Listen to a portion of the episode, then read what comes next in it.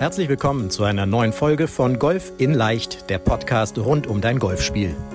Egal ob Trainer, Freunde oder YouTube-Kanäle, während es unendlich viele Tipps für das eigene Golfspiel gibt, so ist es umso schwerer, genau die richtigen Ansätze und Übungen systematisiert ins Training einzubauen, um das eigene Spiel wirklich nachhaltig zu verbessern. Fabian Bünker, ehemaliger DGV-Nationalspieler und PGA Golf Professional, zeigt Golfern, wie sie durch ein gut strukturiertes und zielgerichtetes Training nicht nur ihr Handicap verbessern, sondern vor allem konstant gutes Golf spielen. Herzlich willkommen zu einer neuen Podcast-Folge in den bekannten Podcast-Playern beziehungsweise auf unserem YouTube-Kanal. Ich hoffe, es geht dir gut. Und ich hoffe, du kannst mittlerweile voll ins Golftraining einsteigen. Hast vielleicht auch die Folge in der letzten Woche gehört. Da habe ich über das Thema ja, Periodisierung einer Golfsaison, sprich, wie kann ich die einzelnen Jahreszeiten, um es mal ganz simpel zu sagen, wie kann ich die einzelnen Jahreszeiten ideal für mein Training und mein Spiel nutzen. Und wir haben darüber gesprochen, dass es so drei drei Perioden, drei Phasen gibt. Also einmal die Übergangsperiode, die geht so im Herbst bis Ende des Jahres, 1.10. bis Ende des Jahres, 31.12. Dann die Vorbereitungsperiode, 1.1. bis Ende März und dann vom 1. April bis Ende September die Wettkampfperiode. Und die ist natürlich angelehnt an die, ich habe schon gesagt, Jahreszeiten.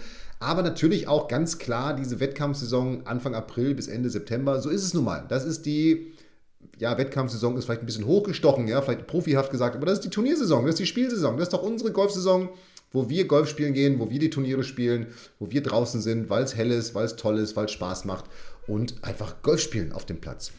Ich habe auch darüber gesprochen, darum, wenn du die Folge noch nicht gehört hast, hör sie nochmal an, wie man so inhaltlich das Training gestalten kann, was man inhaltlich machen sollte in den einzelnen Phasen, wie auch das Verhältnis von Training auf der Driving Range zu Training auf dem Platz sich gestaltet, welche Inhalte man wie, wo machen sollte. Und ein Punkt war, und darüber möchte ich heute sprechen, nämlich das Thema ja, Turnierplanung. Das ist ein ganz essentielles Thema, denn neben einer Analyse, die man in der Übergangsperiode macht, wo man sich einfach nochmal fragt, wie ist denn die letzte Saison gelaufen und was möchte ich denn tun, um meine Ziele im neuen Jahr zu erreichen, möchte ich natürlich dann auch irgendwann gucken, welche Turniere spiele ich denn überhaupt? Und das ist natürlich mittlerweile, wie ich finde, ein sehr komplexes Thema geworden durch immer mehr Mannschaftsturniere, die es gibt, die Deutsche Golfliga, die, die AK30, AK50, AK65. Entschuldigt, wenn ich jetzt irgendeine AK vergessen habe, die, die noch gespielt wird ich möchte niemanden diskriminieren. Es sind einfach wirklich, es gibt wahnsinnig viele ja Mannschaftsligen und Turniere mittlerweile, was ich total klasse finde, weil ich glaube, das macht ja mit am meisten Spaß.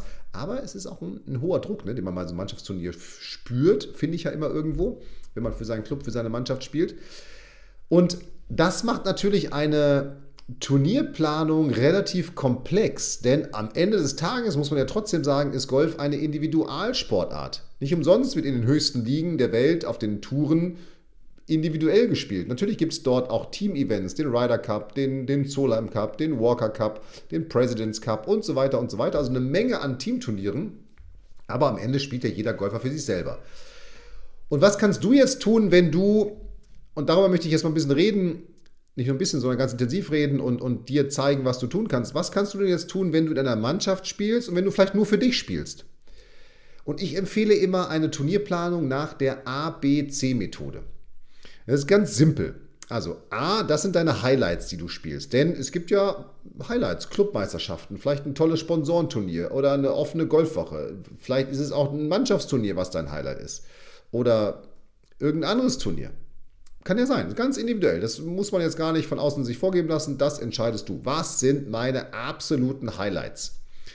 So, und dafür nimmst du dir am besten für diese ABC-Analyse mal, nimmst du einfach wirklich so ein Blatt Papier ja, und schreibst dir einfach mal auf, guckst erstmal in die Turnierkalender, die sammelst du erstmal alle für dich, also den Club-Turnierkalender, den Verbandswettspielkalender, den DGV, äh, DGL, vielleicht international, wenn du spielst, bei der EGA, also wo auch immer du Turniere spielen willst. Und jetzt schreibst du einfach mal auf, was sind denn so meine, und das sollte man mal machen, top-down, was sind denn so meine absoluten Highlights? Was sind meine A-Turniere? Die schreibst du einfach mal auf. Nimmst dir am besten sogar so einen, so einen kleinen Kalender, so einen Jahreskalender, den kriegt man auf Kalenderpedia, glaube ich, heißt das. Kann man sich so schön so einen Jahreskalender ausdrucken.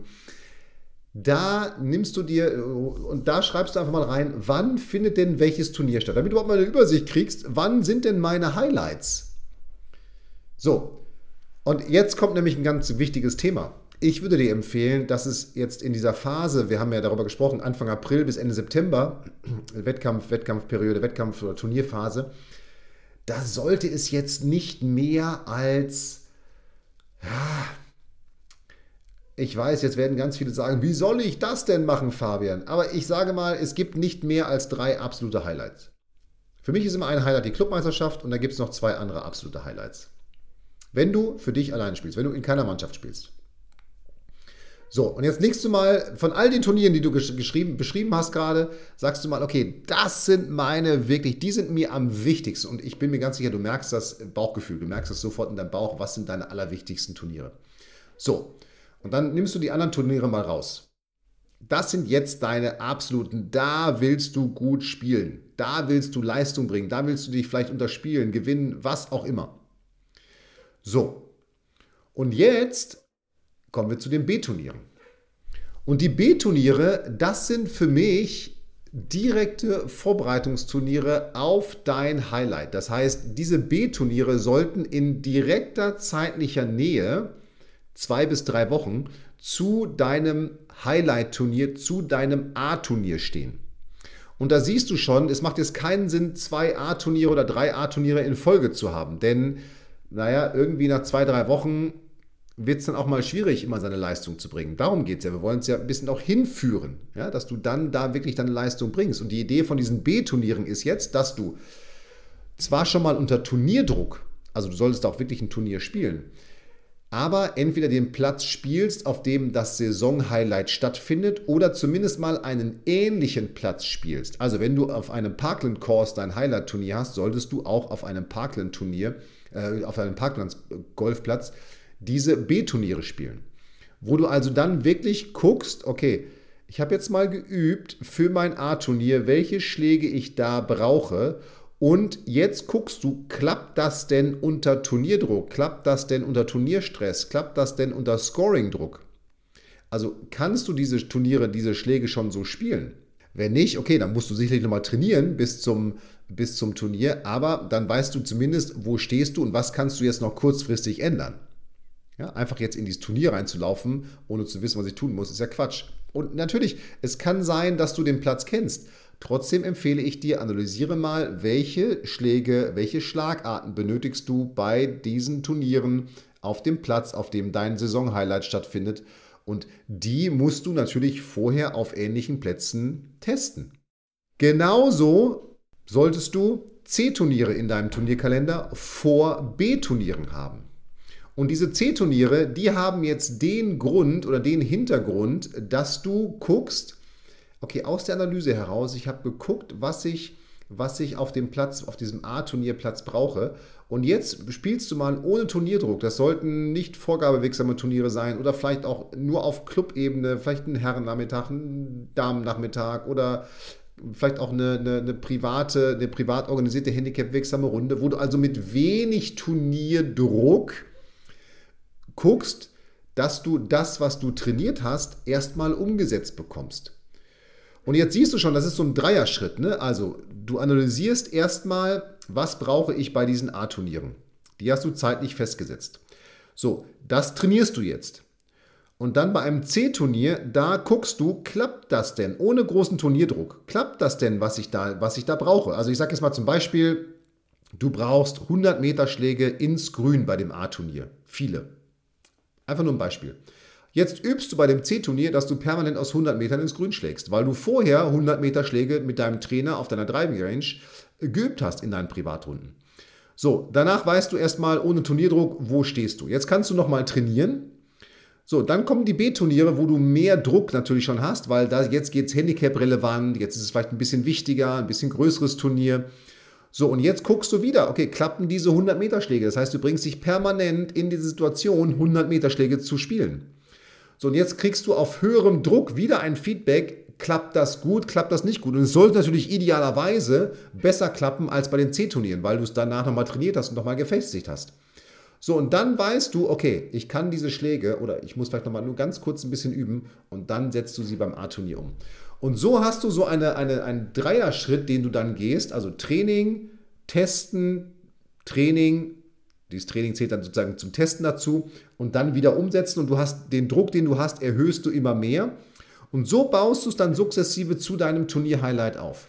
Das Entscheidende ist eben, dass du von deiner Turnierplanung aus rückwärts denkst, also wo ist mein A-Turnier und dass du dann die entsprechenden B- und C-Turniere davor setzt und dass du dann in deiner Trainingsplanung so denkst, okay, jetzt brauche ich, was brauche ich und das musst du jetzt quasi dann zum A-Turnier hin denken, dass du das erstmal trainierst, umsetzt, nochmal trainierst, wieder umsetzt und dann merkst, okay, dadurch Selbstvertrauen aufbaust durch diese Reihenfolge und dann eben merkst, okay, jetzt kann ich es umsetzen, jetzt geht es bei dem Turnier, da geht es um alles. Und so kannst du deine Saison planen. Und wie gesagt, ich würde nicht mehr als drei Turnier, große Turnier-Highlights reinbringen, wenn du in keiner Mannschaft spielst. Zu Mannschaften kommen wir gleich. Und dann genauso vorgehen.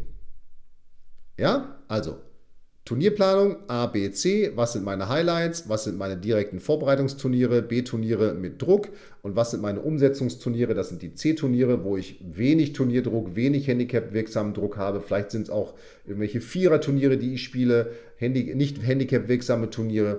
Einfach gucken, was kann ich tun, um diesen Druck sukzessive, den Turnierdruck sukzessive zu erhöhen und immer mehr zu gucken, klappt denn das, was ich entsprechend trainiert habe. Und das gilt übrigens für alle Handicap-Klassen.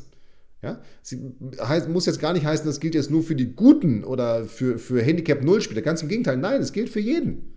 Es gilt wirklich für jede Handicap-Klasse gilt dieses System. So, und jetzt haben wir natürlich trotzdem noch eine Besonderheit, denn DGL, AK 30, 50, 65, 70, was es alles gibt an, an Ligaspielen, bedingen, dass diese Turniere möglichst ja immer außerhalb von Ferienzeiten gespielt werden. Und darum knubbeln sich diese Turniere natürlich zwischen den Osterferien und den Sommerferien und dann irgendwie wieder so ganz kurz nach den Sommerferien oder vielleicht noch ein paar in diesen Sommerferienzeiten. Aber der Großteil findet ja im also mal April, Ende April, im Mai und im Juni statt.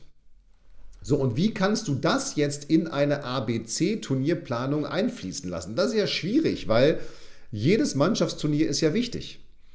Und ja, absolut. In dem Fall hast du dann sicherlich mehr A-Turniere, also mehr Turniere, wo du deine absolute beste Leistung bringen willst. Nichtsdestotrotz kannst du diese A-B-C-Periodisierung trotzdem durchführen, denn DGL findet alle zwei bis sechs Wochen statt. Zwischen Juni, zwischen, zwischen äh, Anfang Mai und, und Juni. So, das heißt, du kannst da ja genauso vorgehen. Selbst wenn du einen zwei Wochen Abstand bei diesen Turnieren nur hast, spielst du eben zwischendurch ein B-Turnier und eine C-Runde, um zu gucken, das, was du für diesen Turnierplatz geübt hast, ob das in derselben Reihenfolge klappt aufzubauen. Du hast eben einfach nur einen kürzeren Zeitraum. Ich sag mal, wenn du das für dich individuell machst, ohne, ein, äh, ohne, ohne eine Mannschaft im Hintergrund, dann kann dieser Zeitraum ja ruhig auch mal acht Wochen sein, weil du willst ja auch ein paar Turniere spielen, du willst dich auf, das, auf dieses absolute Highlight vorbereiten. Ja, oder sechs Wochen. In dem Fall sind es dann vielleicht nur zwei Wochen. Trotzdem kannst du in derselben Reihenfolge vorgehen, denn die Idee ist ja immer dieselbe, nämlich ich habe ein Highlight, ich muss gucken, was muss ich dafür trainieren, was muss ich denn bei diesem Highlight können, um da meine Leistung abzurufen. So, und das muss ich jetzt abgestuft, um mein Selbstvertrauen aufzubauen, trainieren. Und Darum kannst du es auch in einem Zwei-Wochen-Rhythmus genauso machen, dass du eben guckst, was brauche ich auf dem Platz, welche Schläge brauche ich, die habe ich eventuell vorher schon angefangen zu trainieren, trainiere sie jetzt, dann gucke ich in einer C-Runde, vielleicht in einem Vierer-Turnier, in einer privaten Runde, klappt das denn, ja, was ich da machen will, okay, das klappt gut, dann gehe ich direkt über in ein B-Turnier, klappt es noch nicht, trainiere ich eventuell nochmal ein, zwei Einheiten und gehe dann in so ein B-Turnier über, um zu gucken, klappt das jetzt unter Turnierdruck und dann gehst du in das, in das Highlight-Turnier und guckst, dass es da klappt. Was mir natürlich wichtig ist, auch das ist jetzt keine Garantie dafür, dass das super klappt, alles immer. Ja, aber die Idee dahinter sorgt dafür, dass du dich stringent auf ein Turnier vorbereitest. Nichts anderes machen Profisportler auch. Und warum sollten wir Amateure es nicht auch machen? Wenn ich mir Fußball-Bundesligisten angucke, die machen es doch genauso die wissen, irgendwann startet unsere Liga oder unsere Saison mit dem ersten Ligaspiel oder der ersten Pokalrunde im Fußball, im, im, im Profibereich. Und wenn du dir das mal anguckst, wenn dein Lieblingsverein seine Gegner aussucht, die machen das genauso. Die fangen nämlich dann an, kurz bevor es in diese Hauptwettkampfphase, nämlich Bundesliga geht, an gegen entweder schon Bundesliga mit Konkurrenten oder sogar deutlich stärkere Vereine zu spielen, um zu gucken, wo stehen wir denn wirklich? Klappen unsere Abläufe unter höchstem Präzisionsdruck? Vorher haben die aber vermeintliche Dorfvereine als Gegner oder deutlich unterklassigere Vereine als Gegner, einfach um unter geringerem Druck die Spielsysteme, die sie spielen wollen, zu üben und zu gucken, klappen denn die Abläufe erstmal ganz grundsätzlich mit einem geringen Gegnerdruck. Und das, was bei uns dann der subjektiv empfundene Turnierdruck ist, den wir nach und nach aufbauen, ist dann eben bei Profifußballmannschaften der, der Gegnerdruck, nämlich die, die Qualität der Mannschaft, die immer besser wird, die gegen einen spielt. Und genau darum gibt es diese Vorbereitungsturniere mittlerweile der FC Bayern, der spielt dann den Audi Cup gegen Barcelona, Real und Inter Mailand. Die messen sich auf dem Champions League Niveau. Mein Lieblingsverein, äh, die, die Super Grün-Weißen, die spielen dann eben gegen Paderborn 09, äh, Fortuna Düsseldorf und Eintracht Braunschweig. Und äh, mein zweiter Lieblingsverein, der SC Preußen Münster, der spielt dann vielleicht gegen Ferl und ich weiß gar nicht, wer da noch in der Liga mit denen zusammenspielt. Ja, so viel ist zu meinem Lieblingsverein. Auf jeden Fall weiß ich immer, wie sie gespielt haben. Aber das sind dann die unmittelbaren Wettkampfvorbereitungen. Und genauso musst du es auch machen. Gucken, dass du diesen Druck sukzessive erhöhst, damit du eben wirklich immer mehr siehst, okay, klappen die Dinge, die, denn, die ich denn da trainiert habe. Und ja, es wird Phasen geben, wo das super klappt und es wird auch Phasen geben, wo es nicht so gut klappt. Aber das ist dann ja auch wieder ein ganz wichtiger Aspekt für dein Training, denn dann musst du analysieren, warum hat denn das jetzt in der Vorbereitung und in meinem Turnier eventuell nicht so gut geklappt? Habe ich eventuell die falschen Prioritäten gesetzt? Habe ich falsch trainiert? Habe ich zu wenig trainiert? Habe ich äh, vielleicht das Richtige, aber falsch trainiert?